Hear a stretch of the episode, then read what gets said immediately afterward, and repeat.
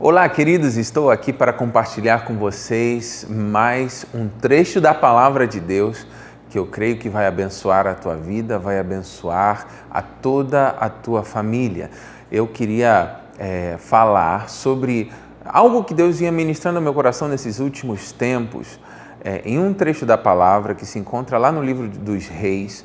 Você pode depois procurar com calma, pretendo ser muito objetivo aqui onde um rei, o rei de Israel, chamado Jeoás, estava desesperado, porque o exército dos sírios estava ameaçando Israel de uma forma muito intensa. E ele procurou a ajuda, a ajuda do profeta Eliseu. Naquele momento, Eliseu, é, que já estava no fim da sua jornada, no fim da sua vida, teve uma, uma revelação profética e deu um direcionamento profético para Jeoás falou Jeoás, pega teu arco, pega tuas, tuas flechas, abre a janela. Aí o profeta colocou a mão sobre a mão do rei e falou, lança a flecha. O rei lançou a flecha.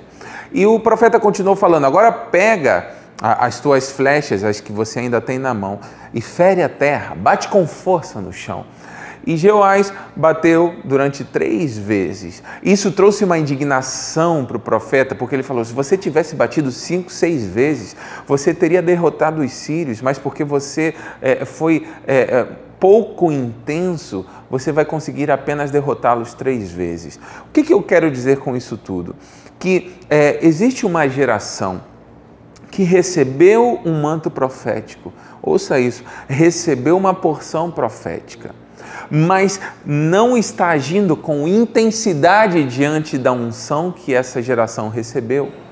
Quando o rei pegou essas flechas e foi, é, golpeou o chão com pouca intensidade, o Espírito Santo me falava: as flechas que esse rei pegou e bateu com pouca intensidade apontam para a próxima geração, já que a Bíblia fala claramente: os filhos são flechas, são como flechas na mão do valente. E eu creio que isso está acontecendo nos dias de hoje. Uma geração que veio com uma unção, veio com porção de Deus, veio com é, uma autoridade profética. Na hora de transferir isso para a próxima geração, está transferindo sem intensidade.